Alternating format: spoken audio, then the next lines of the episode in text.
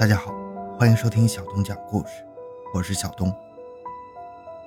二零零六年五月二十一日凌晨，当四名少年发现站在雨里等候丈夫回家的小素之后，假装嬉闹接近她。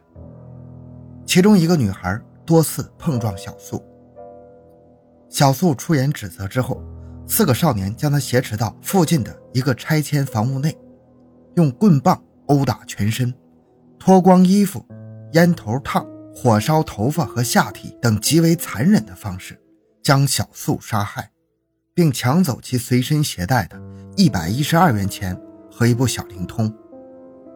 而案发前的同一时间、同一地区，四个人还殴打了一名智障的老年妇女。市第一中级人民法院作出一审判决，由于四名被告人中三个人未成年。法院从轻或者减轻判处四名少年有期徒刑九年到十七年。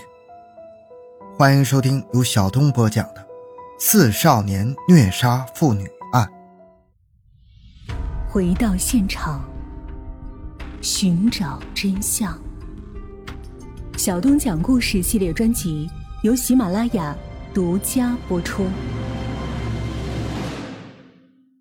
就是这样一个普通的深夜接晚归丈夫的贤妻良母小素，被四个少年以寻求刺激、找乐为由，活活打死。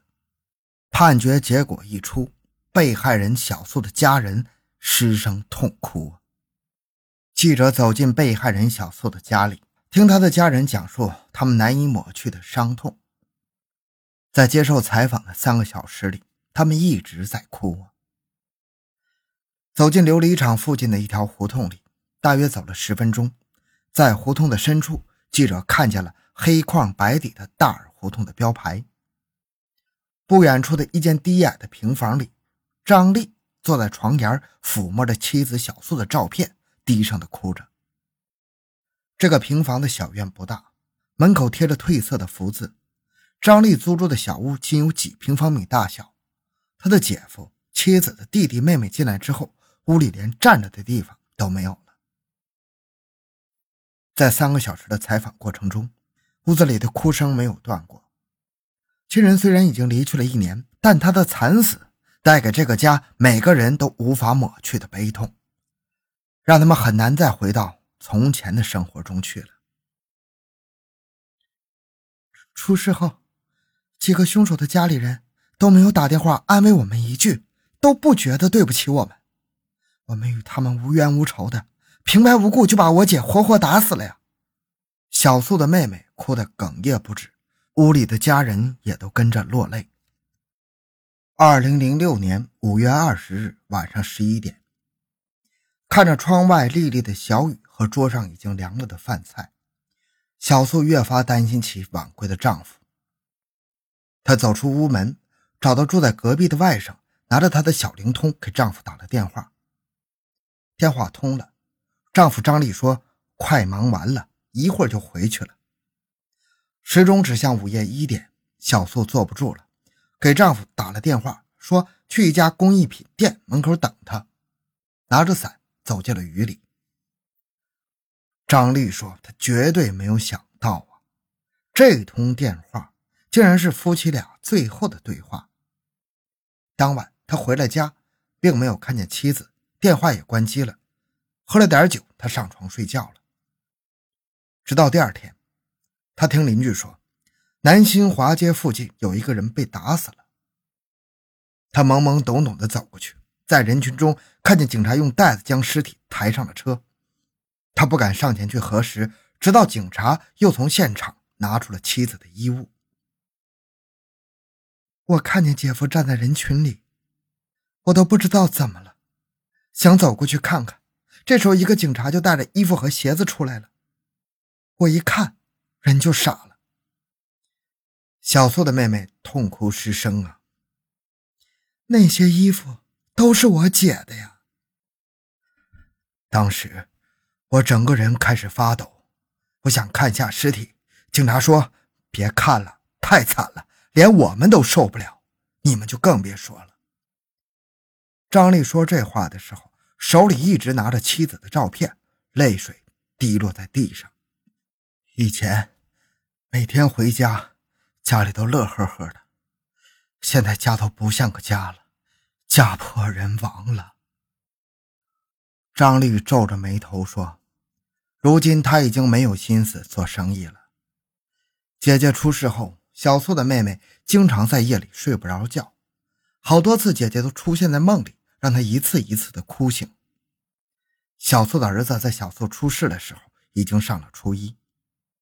孩子对我说，他没有心思读书了，不想上学了。每天路过妈妈出事的现场，他没法接受这样的现实。”张丽拿出照片给记者看，照片上张丽的儿子笑呵呵地依偎在母亲的身旁，如今却已是物是人非了。为了让孩子读书，张丽把儿子送回浙江老家，让他降了一级，在学校寄宿。儿子安置好了，更难的问题摆在了几个兄弟姐妹的面前，那就是怎么瞒住小素体弱多病的母亲。小素的父亲得知噩耗之后。身体越发不好了。原来老人还能出去卖甘蔗度日，现在只能待在家里了。而小素的母亲一直不知情。当几个兄弟姐妹带着小素的骨灰回去安葬的时候，引起了小素母亲的怀疑。但是几个人找了个理由搪塞了过去。但是不久，不明真相的邻居告诉他母亲：“你女儿在北京被打死了。”恍然明白一切的老人哭得泣不成声，几天都吃不下一口东西。后来，临近开庭的日子，小苏的母亲坚持要来北京。然而，在北京等待的日子里，七十多岁的老人每天以泪洗面，神情恍惚，以至于有一次出了门走丢了，家人找了很晚才找到他。现在，他们只能让父亲每天看着母亲，帮忙照顾他。说起了十五年的婚姻。张丽的泪水止不住的流，她不停的用手擦拭。一九九二年，张丽和相恋一年的女友结婚了。一年之后，他们的儿子出生了。妻子在老家的理发店工作，他经常去帮忙，再做点其他的小生意。然而，家里的生活仍然没有改善。对此，妻子并没有埋怨他，反而默默的支持，让他非常的感动。小苏的姐夫早年来到北京，看见二人的情况之后，让张丽来北京给他打工，这样可以改善一下生活。两千年，张丽来到北京，一年之后，妻子和孩子也跟随来了。孩子插班进了家附近的小学，一家人在姐夫的帮忙下，生活好了很多。在北京的日子里，张丽每天出去跑业务，妻子除了帮姐夫的公司接电话，就是接送孩子上学。小素非常贤惠，每天给老公做完饭之后，都要等他回来一起吃，无论多晚。而张丽每天回家洗脸水、洗脚水都是妻子端到跟前。张丽说：“他对我太好了，我这辈子都忘不了他。”小素的儿子十四岁了，小素仍然每天给孩子洗脸、洗脚，在他眼里，孩子永远都长不大。他对老人也特别的孝顺。小苏在平日里跟邻居们都相处的特别好，邻居有什么事他都热心出手帮忙。闻听小俊的死讯，很多邻居都哭了。小苏一家搬进这个小院已经五年了，小院里住着好几户人家，很多邻居见面都不说话。平日里，小苏常常端水果给人家吃，做了拿手好菜也请邻居尝尝，几户人家很快就相处融洽了。小素常常对自己的弟弟说：“咱们损失一点没关系，但是要对每一个邻居像对自己家人一样。身在外地，咱们对人家好，人家才会对咱们好。”小素的妹妹边哭边说：“姐姐是个特别坚强的人，很照顾我们。我家里的孩子都是姐姐帮忙照顾的。姐姐平日特别节省。”但是老家来了客人，就是不太熟的人，她也会做平日里自己舍不得吃的东西给人家吃。记者试图联系四名少年的家人，但是他们不是关机，就是拒绝了记者的采访。从案卷和相关人士的采访中，记者渐渐了解到几个家庭的境况。十八岁的刘杰与刘刚是一对双胞胎兄弟，父母都是下岗职工，家庭生活比较困难，靠低保维持生活。初中毕业之后，两个人分别考上了两所技术职业高中，但是看到自己的朋友都没上学，不到两年，兄弟俩也辍学了。父亲曾为哥俩找了工作，但是两人都不愿意去。闲着没事的时候，小哥俩就在网吧消磨时间。在网吧聊天的时候，哥俩分别认识了十六岁的小云和二十岁的严某，并且很快发展到了男女朋友关系。后来，严某就搬到刘刚家住，很少回家了。小云出生在河北，很小的时候父母离婚了。不久之后，他的父亲再婚，还生了一个男孩。小云说，自己和继母的关系一直不好，为此父亲把她送到寄宿学校。初三的时候，小云辍学了，然后离家出走，住到了男朋友刘杰的家里。小云的父母拒绝了记者的采访，但是在电话里，他一再表示。小云是个好孩子。刘刚的父亲说话的时候非常生气。我想积极赔偿被害人家属，可是身无分文，连自己的温饱问题都没有保障，拿什么赔偿给被害人家属啊？我在此只有向被害人亲属表示深深的歉意和无尽的忏悔。由于我没有教育好孩子，给你们造成了无法挽回的损失和巨大痛苦。我真诚的说声对不起。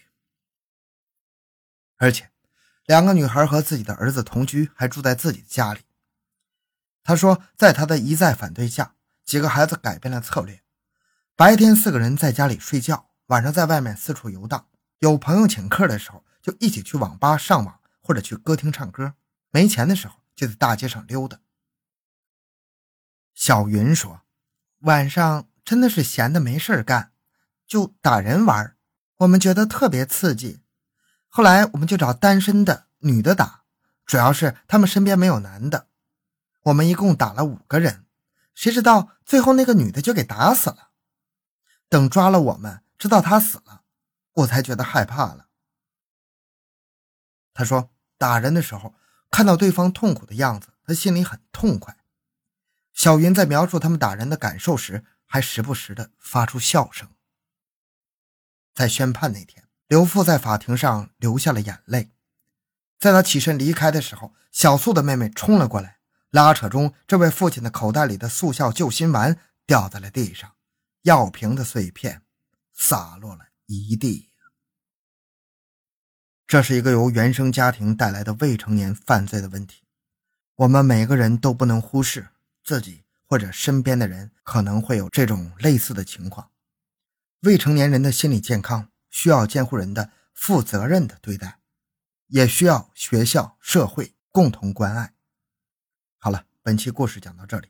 小东的个人微信号六五七六二六六，感谢您的收听，咱们下期再见。